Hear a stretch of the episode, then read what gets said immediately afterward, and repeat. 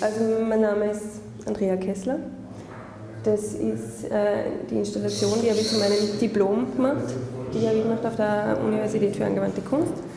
Und zwar war das ein individuelles Diplomstudium aus der Fächerkombination Architektur und digitaler Kunst. In dem Fall ist es eine interaktive Installation geworden, die sozusagen auf die Bewegung rundum reagiert. Ähm, es ist ein kybernetisches Modell und verändert die Form auf die Umgebung. Das heißt, wenn ich da rundum gehe und mich näher, gehen die Ebenen auseinander. Wenn ich mich entferne, gehen sie wieder zurück.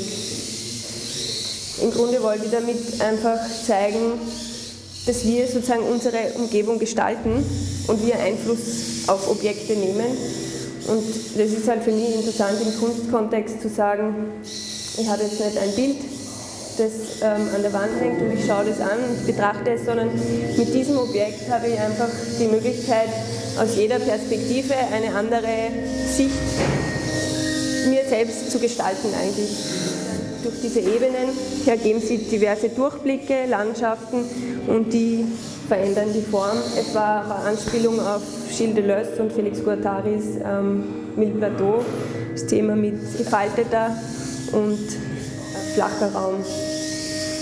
Aber zu dem Thema, also Raum an sich, wie könnte man dieses Modell einfach gut vorstellen, äh, größer dimensioniert zu bauen.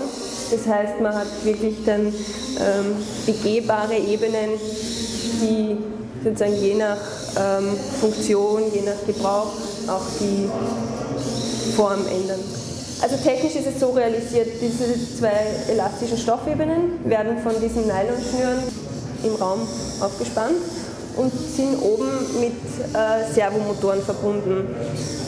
Die werden wiederum über ein computergesteuertes Programm mit dem Servocontroller angesteuert und nehmen die Bewegung rund um das Objekt auf. Und diese Bewegung rundum wird mittels einer Kamera aufgenommen. Also funktioniert über Videotracking. Ich habe hier ein, einen Kreis, aus, der jeweils in Tortensegmente unterteilt ist. Und je nachdem, in welchem Segment ich mich vor dem Objekt bewege, dieser Motor wird dann angesteuert. Der Abstand zum Objekt ist entscheidend, ob jetzt die Ebene sich öffnet oder sich schließt. Also man tritt in Kommunikation mit dem. Das heißt, es ist wie mit einem Menschen nicht 100% durchschaubar, was mache ich, wie komme ich an, wie funktioniert es.